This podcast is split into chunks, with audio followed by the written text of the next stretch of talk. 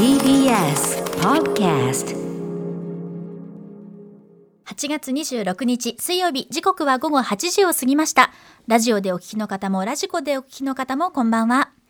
TBS ラジオキーステーションにお送りしています。アフターシックスジャンクション。略してアトロク。はい、えー、パーソナリティはラップグループライムスターの歌丸です。そして、はい水曜パートナー TBS アナウンサーの日々真央子です。えー、ここからは聞けば世界がちょっと変わるといいなな特集コーナービヨンドザカルチャーです、えー、それではまず今日の特集の元となった本その名を暴けハッシュタグ MeToo に火をつけたジャーナリストたちの戦いから、えー、こんな一節を日比さんに読み上げていただきます、えー、日比さんよろしくお願いします。はい。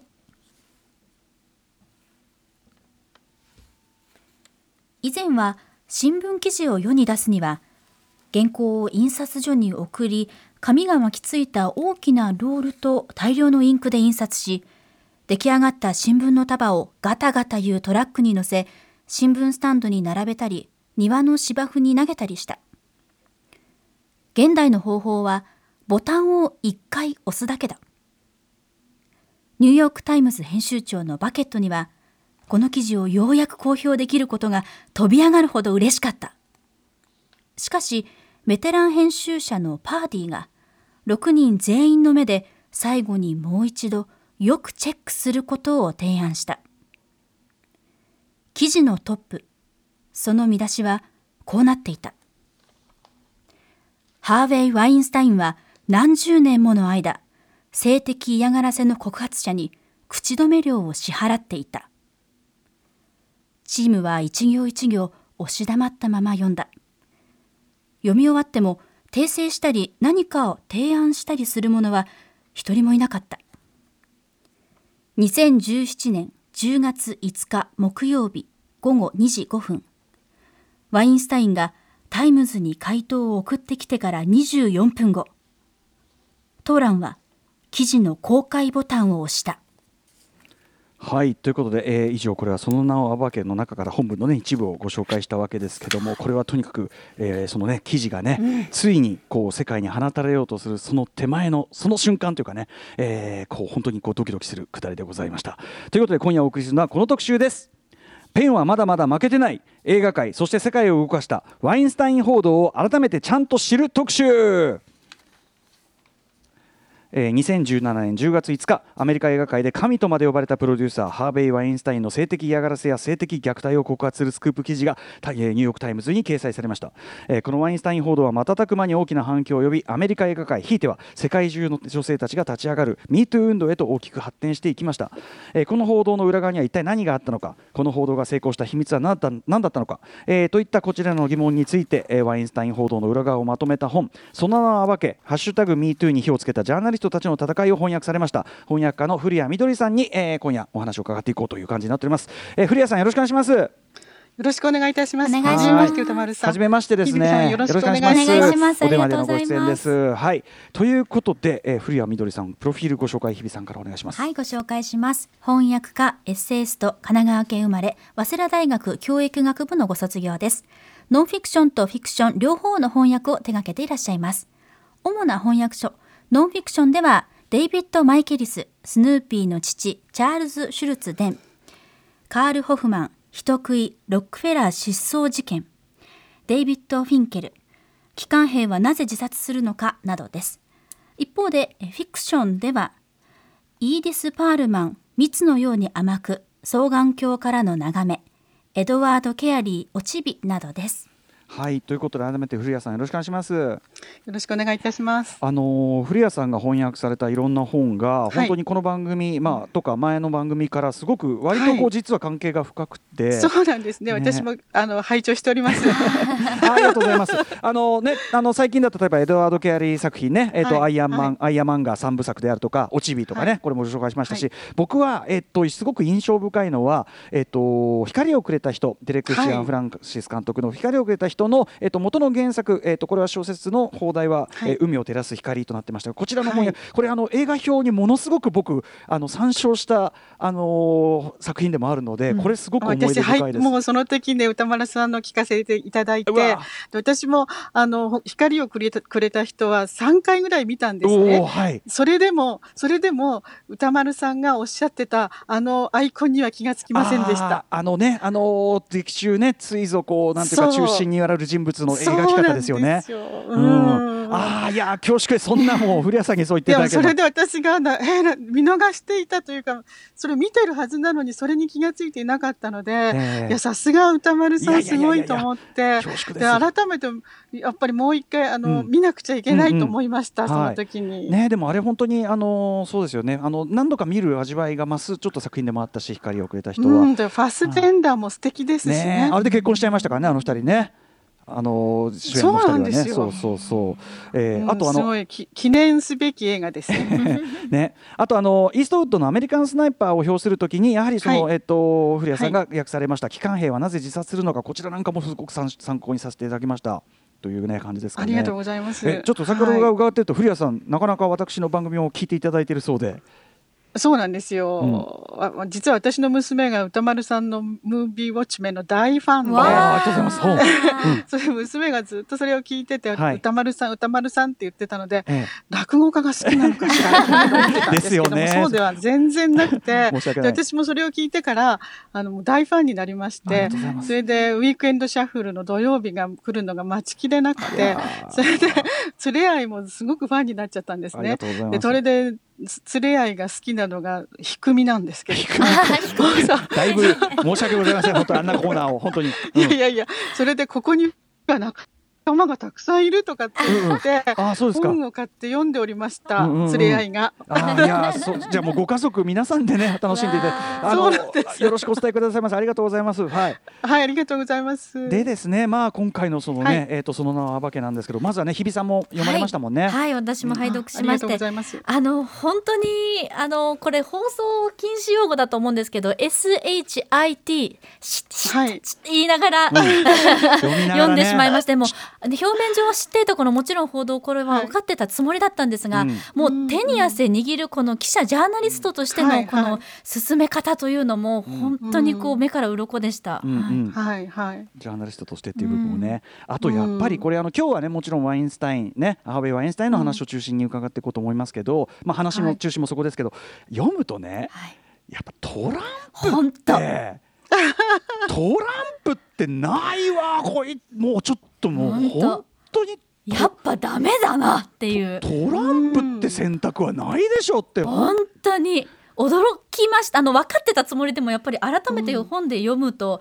最低ですよね。最低だよね。なんでこの前トランプの人形があって思わず一緒に写真撮っちゃったんですけど、ええそんな自分をなんか恥じましたちょっとね、うん悔しくなっちゃった蹴飛ばしておけばよかったっていう本ね。当でもやっぱりこういう本が出なければそういうことも気がつかないまま過ぎていきますよね。はいトランプはチナチカのそのこのミートゥー運動とかに対してもひどい発言もね、のそうなんですよその後でさえしてますからね。そうなんですうよ。ん、あとやっぱり女性に対してものすごくあの憎悪をこうかき立てるようなことを言いますね。はい、うんね。ツイッターでもひどいですもんね。はいはいはあとそのこれもねそのワインスタインの話からちょっとずれますけどその本の中にも出てくる、えっと、結局そのトランプが指名した最高裁判事、ね、カバノーというやつが、うん。はい。えっとはい。結局この件に関してはそのワインスタインに関してはまあすごく、えっと、いろいろこうことが動いていくんだけど、うんうんなかなか壁が切り崩せない話っていうのもやっぱり出てきますよね。い。そうですね。たくさんありますね。うん。ということであのでもこれでようやくそのなんとなくそれこそ本当にぼ薄ぼんやりした知識として知ってたことが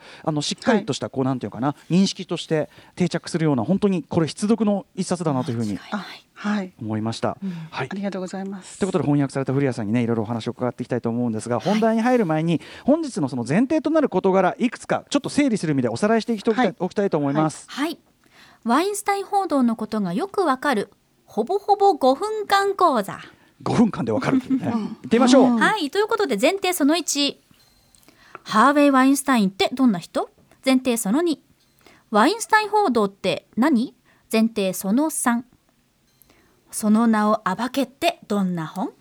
ということでコンパクトに解説いただきたいと思いおます願いいたします。はい。えーあちなみにですねちょっと事前にえっ、とリスナーの方にですねお伝えしておきたいんですが、えっ、と今夜の特集にはちょっと性的虐待の様子などをね、えー描写するのもちょっと含まれますので、えっ、とその点留意してお聞きいただきたいなと。これあのちなみに本の方にもえっ、と付け足されている一文ですよね。これあの古谷さんの判断で本の方に付けられたというふうに伺ってるんですが、はい、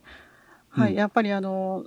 たくさんいらっしゃると思うんですね。その性的虐待をしている、しされてきた女性たち、受けた,、受けた人、男性も女性もそうなんですけれども、ええ、不用意に読ま読まれる方はいないとは思いますが、え、でもそういう具体的な描写が中にもかなりありますので、うんうん、そういった時にフラッシュバックとか、あるいはそのものすごく気分が悪くなる方もおそらくいらっしゃると思うので、うんうん、あらかじめその一文は必ず入れてくださいと私は、うん、あの編集者に頼んだんですね、はい、はい、これも本当にでも素晴らしいご配慮だと思いますし、まあ、この放送においてもそこを、えーと、踏襲させていただきますので、はい。えーはい、今夜の特集は性的虐待の様子ちょっと含まれる、えー、部分がありますので、えー、ご注意ください。はい、ということで、えー、5分でわかる、えー、今回のワインスタイン報道。まずはハーベイ・ワインスタインどんな人なのか改めて。はい、えーと、ハーベイ・ワインスタインはハリウッドの大物映画プロデューサーで現在68歳です、うん、1970年代後半に映画会社ミラマックスを設立しました、はい、それはやがてディズニーに売却されますけれども、うん、2005年からは弟のボブとともにワインスタインカンパニーをし毎年アカデミー賞の大に、うん、アカデミー賞に大量の作品をノミネートさせ、うん、強引な手法と性格で非常に大きな影響力を持って、業界で恐れられてきました。うん、メルリストップはですが、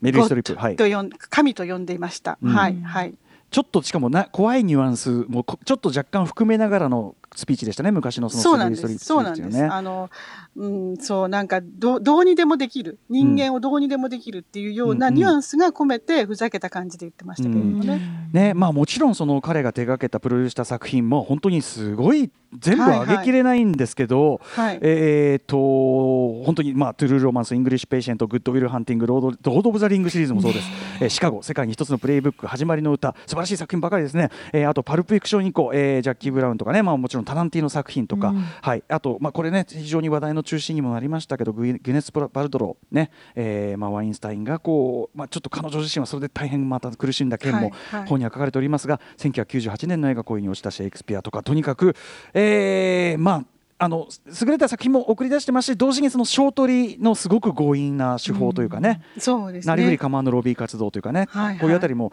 えー、映画界では知られたあたりだったと。そしてその陰では実はそのセクハラ等が横行してたっていうのも、まあ、向こうの業界の中では知る人は知っていた件らしいという、なんとなく知ってたしおそらくもうほとんどの人が知っていたでしょうね。うんというようなことなんですね。はいまあ、とにかく映画界のめちゃめちゃな大物で、まあ、それこそ僕も今でも映画こうなんか見ててあこれワインスタインカンパニーなんだって。やっぱね今だとハッとすることいっぱいありますね。はいということでそのぐらい、えー、認識しておいてくださいそして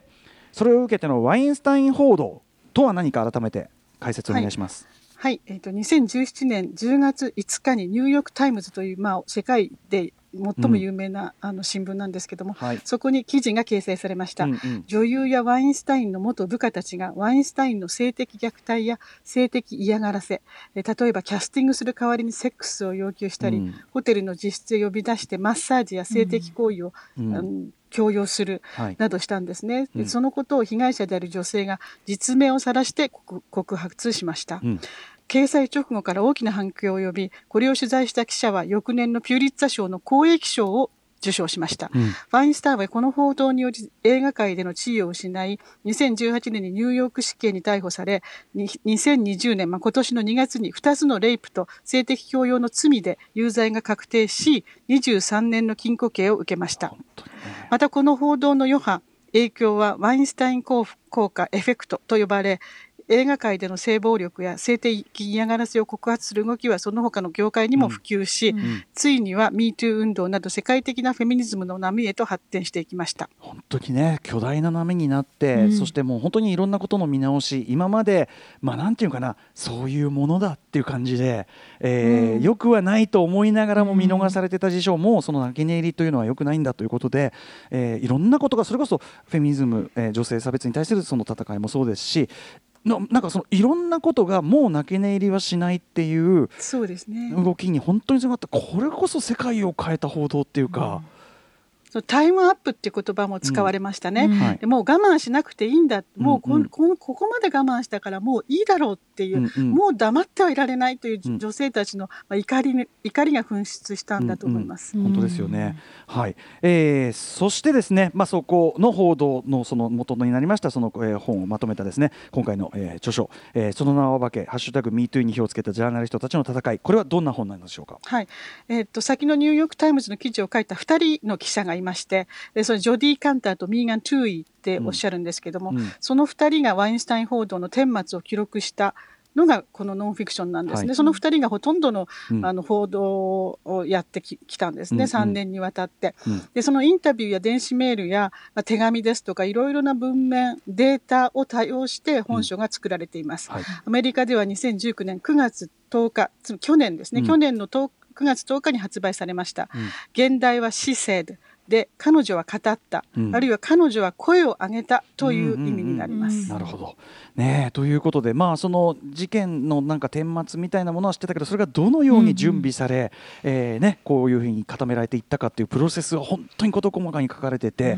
うん、もうそれこそ、ね、あの報道する側としてもめちゃめちゃ勉強になる件でしたよね、はい、きっとね。取材者への、まあ、特にこういったテーマは名前を出す出さないその一つも誰からどのようにして話を聞いていくのかその順序に至るまでのこう手に汗握る丁寧な丁寧な進め方というのは本当に勉強になりましたし、お二人あのお母様としてのねあのお仕事への向き合い方というのも、はい、あの後書きを見ていると、あすごくちょっとほっこりするほっとするような、働く女性に対しても勇気がもらえるようなあの一冊だと思いますね。そうですね、はい、うんはい、えー、この本の、ね、中身についてはまた後ほどお話を伺っていきたいと思います。でですねそのワインスタイン報道を受けての,、まあそのエフェクトの広がり、えー、ワインスタインエフェクト。これまだまだ広がり見せているところで例えばこの番組でいうとねあの、えーと、アレクサンダー・ペインがねあのローズ・マッゴーワンさん、まあ、この本にも出てきますけども、はい、あのワインスタインの被害という件でもこう声を上げられましたけどローズ・マッゴーワンが、えー、映画監督アレクサンダー・ペインにかつてその未成年の時にまあちょっとね、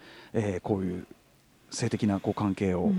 こうあったみたいなことをツイッターに共有したんでしょうね。共有したというようなね、はいはい、しかもなんかなかなかなこうひどい扱いをされたっていうようなことがあって、これはちょっと正直だから映画ファンとしてはうわアレクサンダー・ペインお前もかという感じがありまし私はやっぱり自分が母親だったらもう耐えられないだろうと思います。15歳の娘ですからね。うんねえー、ちょっとアレクサンダー・ペイン側がちょっと正式なコメントを出してはいませんが、はい、まあ、そういう動きそれも卑怯ですよね、うんうん、まあ、そのだから否定するなりなんなりが、まあ、あるはずでしょうが、うんうん、それすら出し出してないってことですもんね、うん、もう偶の出ないのかなんか分かんないけど、はい。はい、えー、とかあとまあ日本のことで言いますと例えば、えーと、アクタージュというねその漫画の原作者、えー、が、えーと、女女子中学生の性犯罪容疑で逮捕されたを受け割とこう即座にこうねあのーえーと、本本がまあその、でまあ、連載中心なのは当然として、えーと、作画担当の宇佐崎史郎さんが、えーと、被害者とその家族への,、まあそのこと言葉というかというのをご自分の言葉で発表されて僕昨日それをお話したんですけど、はい、これなんかも古谷さんはご覧になりましたか？私も本当になんかもう立派その宇佐勇気のある、そして心の優しいあのお言葉をあの発表してらして素晴らしいなと思いました、うん、で被害者が救われなければいけないと私は思っています、うん、悪いのは絶対に加害者だっていうことであって、えでそれが悪いのが加害者だっていう流れに流れになかなかならないのが不思議でならないんですね。うん。うんうん、そうか、あだからそのやっぱりその作品があるとしてその作品とそういうことを起こった事件との距離って僕らはこうこうずっと映画を普通に見てたりとかするととちょっとどうしたものかってなってるところもあるけどやっぱりそれそういうふうにまずはこの作品の価値を貶めてるのもやはりその加害者であるこうってことですよね。そうなんです、うんそだからそのそこでだから誰がちゃんと敵なのかっていうかね、敵というかその、えーと、非難されるべきは誰なのかっていうところあとその絶対に傷つけてはいけないというか傷を深めてはいけないのは誰かっていうところをやっぱ考えながら話を進めて今まだでもいろんなところで僕ちょっとさっきも言ったんですけどルール作りというかね、うん、そのいろんな業界でそのすごくみんな考えながら迷いながらルール作りをしてってる最中世界がか、ものすごいこうきしみを上げながらこう生まれ変わろうとしてるというか。そういう感じがしてだからまだまだちょっとこのエフェクトというのは実はまだ全然取っかかりじゃないかなぐらいに思うんですけど、だから新しい流れが始まったのでその流れが一体どんなふうに、ん、あの先に行くのかっていうのがわからないんですよねみんな。でとりわけあの被害者が声を上げたということを、に驚いてる人たちもきっと多いと思うので。うんうんうん、そういうことも変えていかなくちゃいけないんじゃないかなと思います、ね、要するに声を上げることそのものが難しかったし、うん、声を上げた後のそのリスクっていうこともと、ね、当然あのかつてはすごくあってそこでもそこに対してすごくその2人の記者がめちゃめちゃきっちり配慮しながらそうなんですよ。そこもすごく良かった。感動しましたね、うん。うん、逆にその後のその後追いのいろんなのでそういうところの配慮を書いてやっちゃう感じその先走ってやっちゃう感じとかも、あこれはまずいぞみたいなね。そう100%事実だというふうに決めないとわからなければ報道してはならないっていうその徹底した態度ですよね。うん、そうですね。裏付けというかねファクトの確定ぶりというかね。ちょっとそのあたり、うん、あの詳しくちょっとさらに伺っていこうかと思います。はいはい、ということでお知らせの後いきましょう。改めてワインスタイン報道の真相について、えー、触れていきたいと思います。時刻は8時21分 TBS ラジオアフターシックスジャンクションはい、えー、パーソナリティは私ライムスター歌丸と。TBS アナウンサー水曜パートナーの日々真央子です。今夜の特集は映画界そして世界を動かしたワインスタイン報道を改めてちゃんと知る特集としてその名を暴け、ハッシュタグ MeToo に火をつけたジャーナリストたちの戦いを翻訳されました翻訳家の古谷みどりさんにお話を伺ってまいります。はい古谷さん引き続きよろしくお願いします。お願いします。よろしくお願いします。はい、えー、それではここから本編でございます、えー、ワインスタイン報道のこと、えー、前提というねことは先ほどお伝えしましたが、えー、実際じゃあそれがどういう中身どういうふうに積み上げられた報道なのかというあたりをこれからお伝えしたいと思います。今夜は、えー、その名を暴けというこの本で初めて明らかになったワインスタイン報道の中身やこの報道がなぜ成功したのか。ね、なぜここがこれだけえー、それまでと違う大きな違いをもたらしたのかという、うん、えー、いくつかのポイントに絞って、えー、解説していただきたいと思います。題してワインスタイン報道はなぜ成功したのか勝利の鍵はこの3つだった。ということで。はい。順番に解説していただきますがまずその本その名を暴けから朗読をさせていただきたいと思います。ありがとうございます。ではこちらの文章です。女優のアシュレイ・ジャットは私にとって重要な要素は記者の皆さんが同じ体験談をどれくらいたくさん集められるか。他の女優が報道を前提でオンレコでどれだけ声を上げるかにかかっています。と言った。ハーバードの論文の通りに彼女はワインスタインの件で連携して抗議する女性たちの一人になりたかったのだ。ちなみにこのアシュレイ・ジャットさんはハーバード大学で性的強要と戦うことを女性に呼びかける論文を書いている方です。その1ページ目には私は女性同士の連携を基盤としたモデルを提案しますと書いてあったということですね。はい。えー、ということでアシュレイ・ジャットさんねあのものすごい活動もされてということで、ね、あのちょうどこの本を読もうかなというタイミングの時にテレビでヒートをやっていてアシュレイ・ジャットさんがこう出てきてというのがあったんで、まあ、そんなことはどうでもいいんだ。はい、ということで、うん、えー、ワインスタイン報道の勝因、えー、最初は言ってみましょう。最初はこちら。証言者を揃えた。はいということでこの報道を成立にさせるにあたり、えーと、証言者を揃えるというのが大きな、まあ、ポイントというか、大きな、まあ、ハードルでもあったということですよね。はい、あの、証言者の数が多ければ多いほど信憑性が増しますし、うん、証言者の安全も確保されます、うん、また、ミラマックスやワインスタインカンパニーの社員だけではなくて、女優の名前も必要でした。具体的な被害を受けているという噂がちゃんとあったからです。うん、ローズ・マッコーアンは、示談書のコピーすら示談の時にもらえなかったので、自分が何を禁じられているのかさえ分かりませんでした。それもひどい話だ、本当に。ジョディたちに背中を押されて、なんとかその示談書を入手することができました。はい、グィネス・パルトローは報道前提のオンレコで話しませんでしたが、うん、他の女優たちを紹介するという協力をしてくれました。うん、アシュレイ・ジャッドは名前を出して最初にオンレコで証言した人です。うんうん、この人がジョディに、あなたの記事に情報提供者として名前を出す心の準備ができた、というシーンは感動動的です。うんうん、後の裁判では最終的に80人以上が性的嫌がらせの性犯罪、嫌がらせや性的犯罪の被害を訴えました。うん、ミーガンはあの、記者のミーガンは性的問題に詳しい記者で、うん、これまでの被害者たちに、過去にあなたに起きたことを変えることは私にはできない。うん、でもね、私たちが声を合わせれば、あなたの体験を他の人に人を守るために使うことができる、と言うんです。でこの励まし、説得して、女性たちを説得してきたんですね。でそういう地道な努力が、この本で実を結んだとも言えます。ねでも本当にそのいざ声を上げてみたらその例えばその人だけになっちゃったら孤立させるようなことになっちゃったりってねそのはしごを外すしちゃう外れちゃうような結果にしないために、うん、でもまあ要はワインスタイン側もいろんな手を打ってきて、そうなんですそうなんです。本当にそれ分断させようとするんですよね。そうそうそうあのこっち側は取り下げさせようとしたりとかいろんな工作を仕掛けてくる。だから逆にそれによってそのやっぱりじゃあ逆に言えばれなんか連携であり、うん、その女性たちの連帯でありっていうところが怖がってることなんだって逆にそこは分かるってところも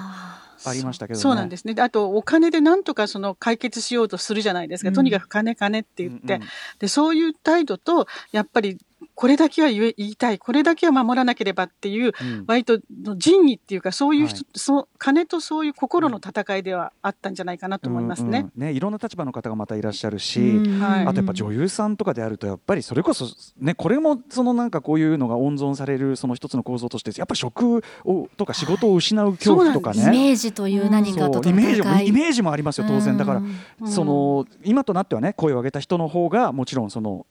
っていうことにちゃんとなったからいいけど、うん、やっぱ声を上げ損っていうか、うん、ことに女優さんとかだとイメージも強いからやっぱそこで尻込みするのもこれちょっとやっぱしょうがないっていうかそうです、ね、当時はね。ありましたよね、うん、でもケイト・ブランシェットも言ってますよね、うん、MeToo の功績は女性の分断をなくしたことだっていう。うんうんうん、まさに、うんうんうん、そうなんですね。だからやっぱり女優たちは一人一人自分の問題としてやっぱり考えてはいたんですね。うん、だけどやっぱりその勇気を持って声を上げてくれたからこそその後に続いて、いろんなその有名な女優さんたちが私も私もって言って声を上げたんだと思います。そこのこの自分の被害、あれが辛かった、もう嫌だったっていうことを声を上げていいんだというところにまず気が付くというところが記者のお二人のやっぱ呼びかけであったり徹底した調べというのが何よりも勇気になったんだなということが分かりました、ね、だから私たちが支えるから、私たちがやるからっていう、あの、そんな非力な女性たちなのに、どうしてそんな勇気があったんだろうって私も、あの、読んでて思いました。ね、でも一方でこういろんなスペシャリストたちが集まってきてその法律のね、はいはい、あれでこうなんかその腕利きたちが集まってこう、うん、っていうこうチームチームとしてのかっこよさっていうか、ねうん。はいはいはい、そういうのもあったりもしたしね。そうですね、うん、なんかどんどん仲間が増えていくその感動というのもありました。そうそうそうそうなんですよ、うん、なんかつながりができていく喜びみたいになりますよね。一方でそのだからその分断されているところのそれこそ一つあの非常に辛い立場であったろうなっていうさグネス・パルトローとかって、はいはい、ワインスタインの秘蔵っ子としてまさに彼,、ね、彼女の後押しとして確かに成功はした。でなのでその彼女がすごく苦しむのは要するに彼女みたいになりたくないのかという、自分の名前を餌にされて、いろんな方の被害が広がったっていうことに向き合わなきゃいけない。俺と付き合えばあのグイネスみたいになれるぞって言って釣っていったわけですもんね。それにグニエス・パルトローがすごくこう責任を感じて苦しむところとかも、まあそんね。あなたが悪いんじゃないよって。本当に、そう本当にそう、それすら言えなかったんですもんね、ご本人としても。だからそれぞれのそのなかなか声を上げられない方々の立場みたいなものをちゃんと理解した上で話を進めているっていうのも素晴らしかったですし最終的にね、連携というところをちゃんと成功させていくプロセス素晴らしかったです本当に、はい、ということでまとめますと、えー、多くのオンレコの証言者を集めたことで記事の説得力が増し噂が真実だと分かった、うん、まあ、要するにそのちゃんと名前を出して、えー、ということですよね、うん、その公の記事として出したっていう、はい、えー、そして徹底的にファクトベースの姿勢が信頼を呼びその後他の証言者の証言や、えー、男性たちの理解共感をも促したという流れです、うん、あこれは本当事実だろうと、要するに曖昧な部分がないっていうね、はい、そうなん100%事実であるっていう。ことですよ、ね、それに1%の嘘が入ったらその99%も嘘にされてしまうまういやでも正直だってこんな被害があるのにたった1%だけでも信じてもらえないんですかって正直思っちゃいます、うん、でもやっぱりそれぐらいの問題だったっていうことなんですよね。理不尽な話ですけどね、その何事もそうじゃないですか。その例えば戦争被害とかでも何でもいいですけど、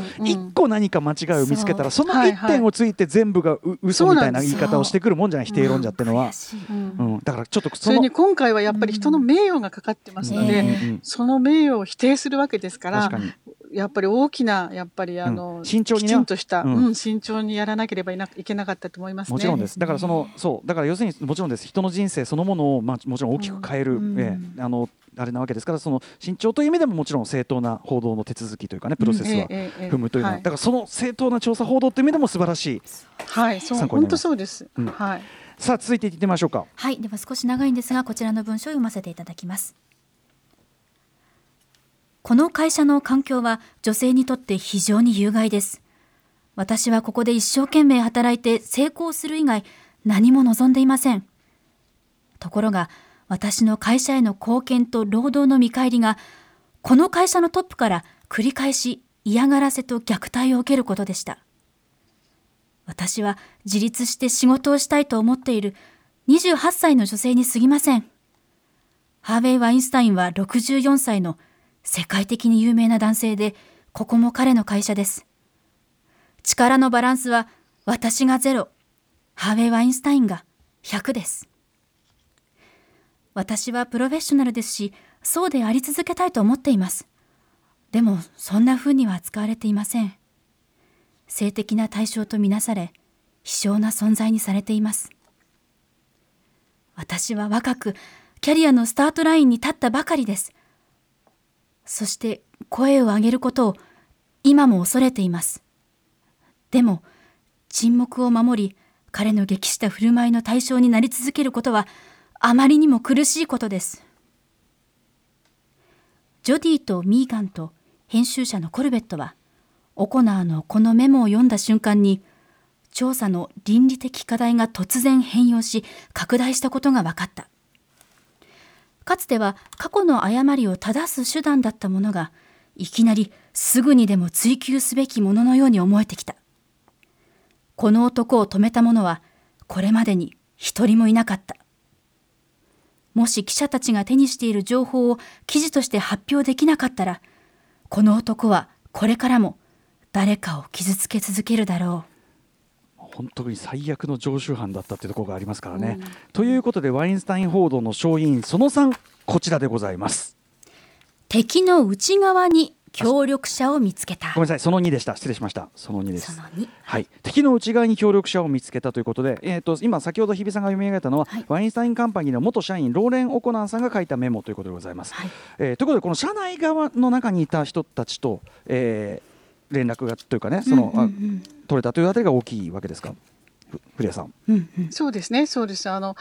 この間、あの、ローレン・オクナーさん、まだ20代で若い女性なのに、すごい責任感が、そうあって、それで、しかも自分の部下の女性が、そういうふうなことをされてるっていうことに、もう、なんていうの、怒りを込めて会社に対して告発をしたんですが、うん、それが全然うまくいかなかった。あの、メモは書きましたけれども、結局は黙らされてしまったんですね。うん、で、このワインスタインカンパニーの財務会計をしている、まあ、副社長でまたアーウィン・ライターっていう男の人がいまして、うん、この人は、うすうす社長が悪いことをしてるっていうのは分かっていたんですけれども、直接それが会社とは関係ないというか、会社がだからといってそれをマイナスを被るのはそんな、まあ、個人の問題であろうみたいに思ってて、うんうん、あの対して本気で考えてなかったんですね。うんうん、だけれども、ね、そうそうなんですよ。うんうんうん、でもとにかく会社さえ良ければ、まあ、この人は自分もあの、まあ、穏便に行けたらいいな、うんうん、生きていけたらいいなと思ってるようなタイプだったと思うんですけれども、うんうんうん、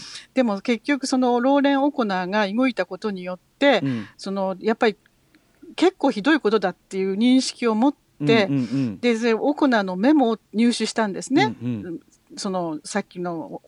あの朗読してくださったね、はい、でそれをあのどのように使えばいいかわからなかったんですけれども、うんうん、そのそんな時にジョディが接触を試みてきて、うんうん、でジョディにも情報を結果的には漏らすんですけれども、はい、その漏らし方というのがなかなか映画的なんですよね。ねサスペンスフルな、うん、そうそう。でその携帯電話をジョディに人知れず渡すんですけどそれがすごいちょっとかっこいい渡し方で、うん、ここが本当にスパイ小説みたいだなって思いましたけれども、うん。うん、でこのオコナーのメモがあったからこそ、これまでのジョディたちが集めてきた取材の裏付けが取れて、うんうん、ワインスタインの悪い行い性的な虐待が今も続いているということが分かったんですね。うんうん、これは報道にとってはとても大きな勝利でした。うんうんうん、でその他にもワインスタインカンパニーの理事ランス・マイロフで実定のボブ・ワインスタインなどの、うんうん、ワインスタインの身近にいて危機感を持っている人たちがいたんですが、うん、この人たちが少しずつ動き出します。うん、ねやっぱりちょっと組織ぐるみでなんとなくこう長ありにしていたところっていうのがあったけども、そこが内部からやっぱ少しずつ心ある人たちっていうのが出てきて、でもこれもやっぱり会社がまずいなって、うん、これが出たら多分潰れちゃうだろうってなんとなく理事会とかも分かってきたので、うんうんうん、まず社長を外そうっていうふうに動くんですよね。うんうんうんでもその社長の方が一枚上で、うんうん、あの自分は絶対にあのクビにならないような形に持っていくんですけれども、うんうん、その辺の社内の動き方も面白いですよね。ねだからきそういうだからき企業ものっていうかそのやっぱさっき言ったサスペンスフルのスペスパイ小説でもありあと企業ものなんかそれこそえげつない、うんうんうん、そういうねこう醍醐味も読み応えもあっ結局自分たちの利益のことしか考えていないって、うん、それはそうですよね。だから被害者のこととか全然考えてないですね全然考えてないし、女性のことも考えてない。そして部下下たちの女性のこともかん女性たちのことも考えてない？今後もだってやつらですよ。今後もだって社内でそういう被害者が量産されうるのにってことですもんね。そう、うん、そうもうここ最低の男たちの集まり。本当ですよ。というところまで暴いてね、というのも、まあ、内部にやっぱり協力者を得たという部分が非常に良かったということですね。なんとかそこであのつながりを持ちましたね。はい。えー、ということで、まあ、社内の内部情報を掴んだことで、えー、証言の裏付けが取れたということ。そして、えーと、社内の中で、まあ、ワインスタインどうかなこあいつどうかなと思ってた人、えー、というところで、まあ、あのもういて。ということですかね。悪事が悪夢になった時、会社もワインスタインを守りきれなくなったということです、さあそしてじゃあ次のパートいってみましょう。はい、はい、ジョディは大事な問題に切り込んでいった。アメリカ合衆国には性的嫌がらせの訴えをもみ消してしまうシステムがある。しかもそれは嫌がらせをやめさせるためではなく逆に増長させるために機能しているのだ女性たちは自身の経験を語る権利を放棄する書類にサインさせられている。そして加害者はなおも犯罪を続け新たな場所で同じように罪を重ねていく。示談書や秘密保持契約はロースクールの教室や公開裁判で吟味されることは一切ない。したがって一般の人々もこうした犯罪が起きていることを知らないままだ。はい。ということで、えー、ワインスタイン報道勝因その3いってみましょう。こちらです。秘密保持契約を崩した。はいということで秘密保持契約なんていうとね、うん、あれだけど要は口止め料じゃないかっていうね、うん、えー、この報道での最大のネックが要するに被害者たちがワインスタインと結んだ過去に結んだ、えー、機密秘密保持契約というものだったんですけど、これどういうことなんでしょうか？あのつまり秘密保持契約っていうのは、えっと、秘密、まあ、なんで守秘義務みたいなもので、喋ったら絶対にあのこちらそちらも損をするよっていうふうにあの言わ言われてしまうんですね。まあ、要するにつまり証言者、うん、うんうん、はい。ごめんなさい。証言者っていうのを身身動きできずにさせてさせようとするとんでもなく卑怯な契約なんです。それは示談金とセットなんですね。うん、要するに過去に示談金、うんうん。はい、あげるから喋るなよって。はい。うん、でそれで、うんと、その女性たちは、うん、もう自分たちは被害者なんだけれども、うん、その巨額の示談金をもらって、うん、でその代わり絶対に喋らないっていうことをせざるを得なくなるんですね。うん、それはなぜかっていうと裁判に持って行っていけもいいんですけれども、そういうことをするとやっぱり示談金も少な慰謝料は少なくなりますし、時間もかかるし、弁護士がまず引き受けない。アメリカの弁護士っていうのは、やっぱすごく合理的な考え方をするので、示談金っていうのはやっぱり額が違う、もう桁が違うので、たくさんもらえば自分のところにたくさんあの報酬が来るわけですよね。ビジネス？としてってことですよね。ビジネスとして。弁護士的にはつまり示談金に持ち込んだ方が自分の身入りもいいからっていう面もあるということなんですか？そうなんですよ。うん、なん。と卑怯な例えばそう、例えば300万普通の民事や何かでやって300万か400万だったところを例えばもう桁が違うようにもらえるんですね。でしかもその多分、うんうん、ワインスタイン側はいや裁判なんかしたってこだってそのワインスタイン側が揃える弁護士団なんてね。そうなんですすごいものもあるでしょ。そういうところで勝ち目なんかないけどね。多分あんあんた削れるだけだよなんつって相当そういう脅しもあるんでしょうしね。そう。それで自分はそんなところであの煩わされたくないから、まあ、多少高くても1億ぐらいだったらやるよみたいな感じなんじゃないですか、うん、だからやっぱり、まあ、1000万か 10, 10万ドルと1000万ですね、うんうん、大体、だから要するにそのやっぱそれ以外の選択肢っていうのは実は断たれてしまっているような状態でそうなんですそうなんです。もうここいや要はねあのここにここにサインすれば楽になれるよみたいな。そう。でこれが公になったらあんた傷物だよみたいなどっかで聞いたようなセリフが出てくるに違いないんですよ。でそういうふうなもうあの被害者っていうのはどっちに転んでも大変辛い状況で、でも結局体と心の問題は何の解決もしてないわけですよね。傷はだってそれでお金で言えるわけがないじゃないですか。うん、そうなんですよ、そうなんです。それで性的虐待の被害を誰にも話さないで苦しむっていうことはももっとものすごく苦しいことなんですよね。そうかそうかで、うん、スキャンダルっていう映画にもそういうシーンがありましたよね。はい、ありましたね。でそういうふうにあの秘密保持契約の契約を結んで、口止め料をもらっていなかったミラマックスのロンドンドン支社の元従業員のローラ・マッテンという女性が初めて、はい、名前を出して証言するって、うん、私はその縛りがないからって言って声を上げたんですね。うんうん、でそれもすごく感動的なシーンなんですけれども、うんうん、でやっぱ自分そのローラ・マッテンにはお嬢さんが2人いて、で自分の娘にも同じような思いは絶対させたくないっていうふうに親として思うんですね。でそういうシーンもすごく説得力があって、うん、その記事には書かれてるんですけれども、はい。うんうん、でそういうふうにやっぱり内部の人たちあの従業員の人たちのそういうふうなこう、うん。力、うん、あの勇気がやっぱりこの道を開けたんだなっていうふうに思いますね。うん、ねしかもあとはでももう一つやっぱりその先ほどもねありましたけどこのシステムそのものっていうか、うん、示談金をもらってそのサイン秘密保持契約とやらにサインをしてしまう方が楽,、うん、楽になってみんな得するんですよみたいなこのシステムそのものが先ほどもそのね朗読にもありましたけどあの悪事をむしろその容認するっていうか温存するシステムになっちゃってるわけで、これがまずちょっと改められるべきじゃないかっていう、ね、一般の人々も犯罪が起きていることを知らさないままという、うん、そうなんですそれでこれは必ず加害者側の論理なんですよ。うんうんそうだ、うんうん、これやっぱりこのシステムそのものっていうのも問題視するようなところもありましたねこの本のね。はいはいはい、うん、大きく大きな問題だと思いますね。うん、はいということで、えーとまあ、その、えー、今回のその成功の背景には秘密保持契約を結んでいなかった方、うん、えー、を探して、えー、声を上げてもらうとか、うん、えーはい、あとは、まあ、示談があった事実他の方法で要するにそのそういう話し合いがあったことそのものっていうのがそもそもワインスタインの悪行の、要するに示談があったということは何かがあったわけだから、うん、えー、という形でそれも証拠として使えるということですよね。はいはい、えー、という形で今その、えーと、ゼルダ・パーキンスさんという方これは、えっと、ミラマックス・ロンドン社の元従業員がプロデューサー、はい、ゼルダ・パーキンスさんという方が秘密保持契約を、うん、えー、伴う示談を無効にする法律。やっぱその犯した犯罪によっては、うん。ね示談っていうことじゃないこと全然ありますもんね。だってそれは。うん、で被害で被害者であることは変わりがないんですから、うんうんうんでそれはもうなんていうのかな。そお金を確かにもらったけれどもじゃあ返しますと。うん。でもう初めからそういうことを初めからやり直そうっていうふうな気持ちがあってもいいわけですよね。うんうんうん、その時あのはサインはしてしまったけれども、うんうんうん、やっぱりよくよく考えてみればこれは大変あの人権的にも良くないっていうふうに、法律による虐待としか思えない。ねですよね、だって口を封じるってすごいことですよね、うん。うん、そもそもだからこういう凶悪なねその犯罪の場合は損害賠償の方をドーンっていうかねその、うん。うん、そ要するにそっちに行った方が得であるべきだしそんなのは当然。そう、うん、なんかこっちに行ったら損だって思うしその司法システムそのものが相当欠陥があると言わざるを得ない。そうでそれで自分がそういうことをしてしまったっていう逆に罪悪感を持つ引け目を持つ女性もいるわけですよね。はい、はい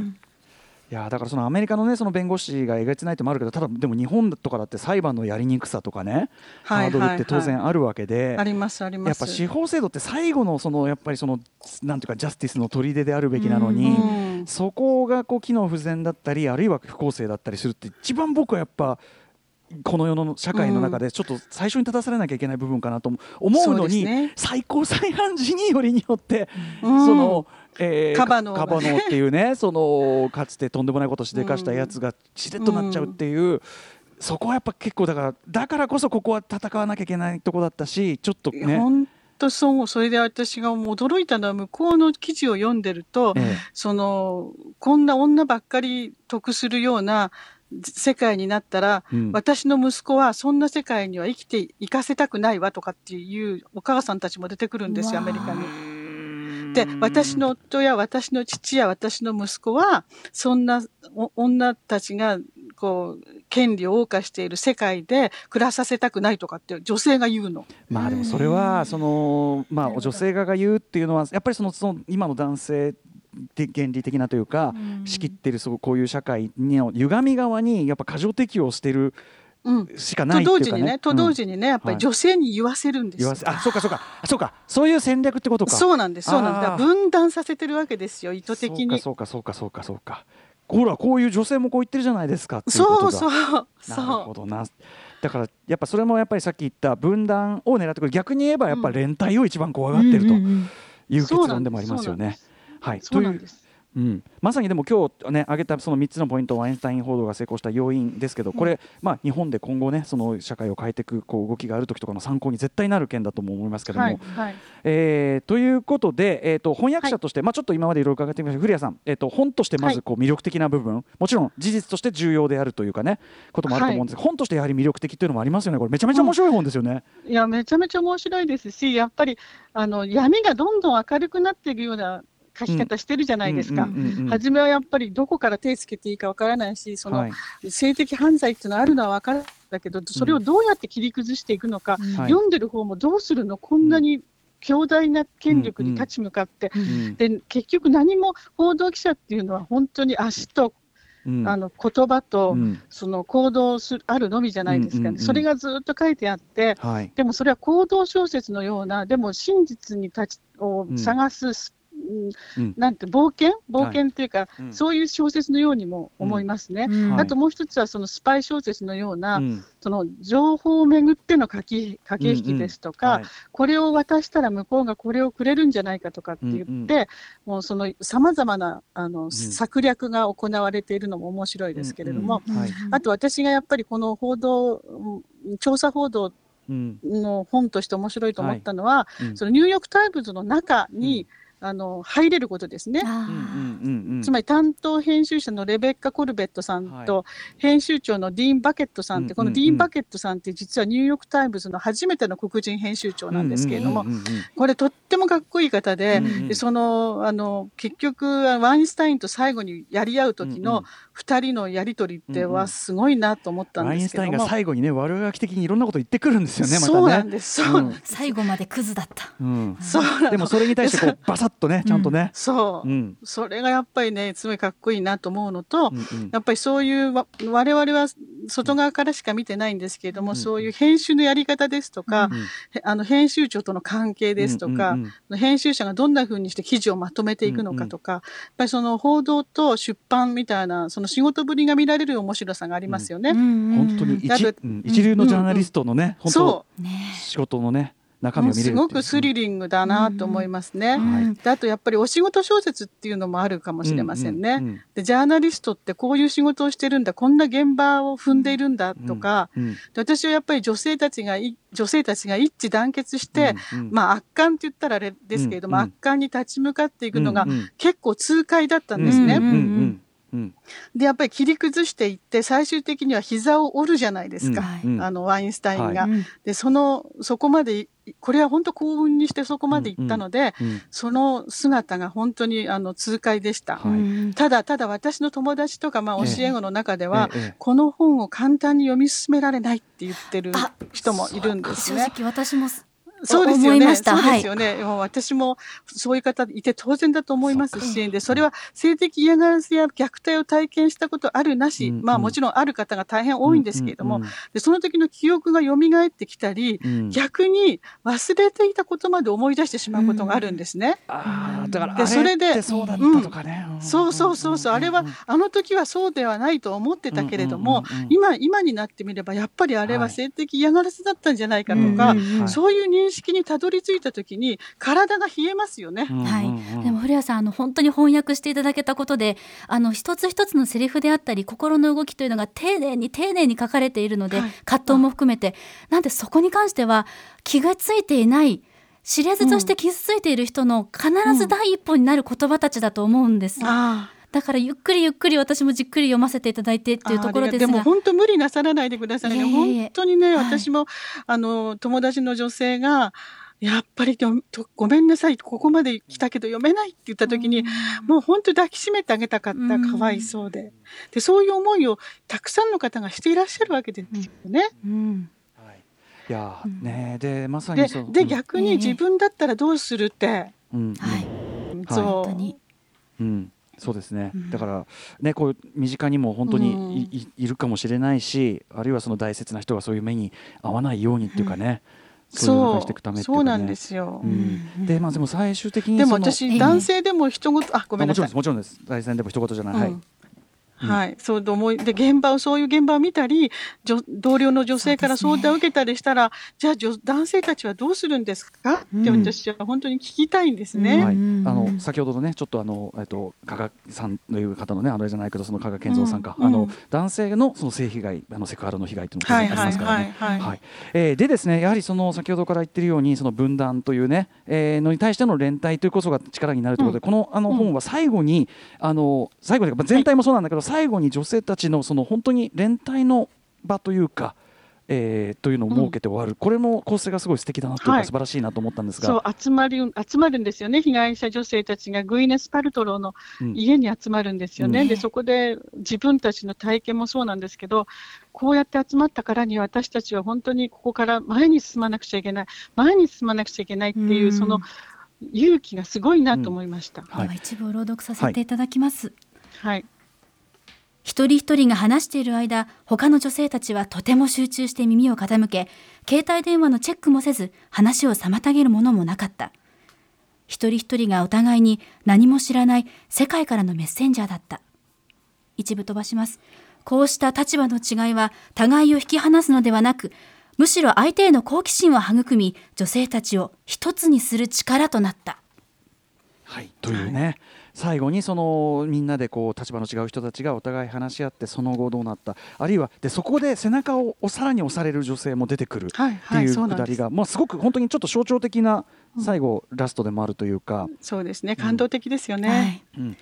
はい。ということでちょっとね古谷さんあっという間にお時間来てしまいまして。あわわあわわわわわ古谷さんでもちょっとあのせっかくお知り合いになれたので、はい、ぜひちょっとラジオも、あのご家族で聞いていただいていることなんでぜひちょっと今後ともいろいろ。教えてください。ぜひぜひお話を伺わせてください。ありがとうございます。はい、ということでぜひぜひですね、えー、アメリカ社会そしてアメリカ社会で何が起こり、えー、世界でですね、えー、何が起こりそれがどうやって報じられたのか詳しく知りたい方はぜひ本当に必読の一冊だと思います。はい改めましてその名を暴けハッシュタグ MeToo に火をつけたジャーナリストたちの戦いは新潮社より税別2150円で発売中です。ぜひ一つ一つの言葉を読んでいただきたいです。古谷さんの渾身の役ですからね。はい、えー、そして古谷みどりさんからお知らせことなどありますか？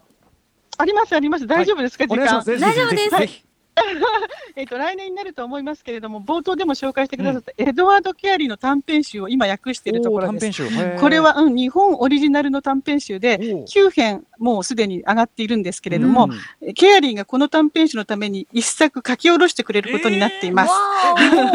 短編集でそれに書き下ろしてるそうそうしかもしかもこの本のためにイラストを一つの短編のために1枚ずつ描いてくれることになっています。でまた実は、うんそうそう、あの、東京草原社のミスミステリーズという雑誌があるんですけど、はい、そこに、ケアリーの短編の翻訳を多分、まだ掲載することになってはいるんですけど、時期はわかりません、ただ、それがそうなることになってます。そしてさらに、ケアリーの新作が今年10月か11月に英語圏で出版されるので、うんうん、それも、えー、訳したいと思っています。怒涛のようにエドワード・ケアリー祭りがこれから始まるわけですね。そうそうじゃそしたらじゃあ、古谷さん、エドワード・ケアリー特集もやりましょう。はい、ぜひお願いします。はい、お願いします。ありがとうございました。ありがとうございました。ありがとうございました。ありがとうございます。After Six Junction.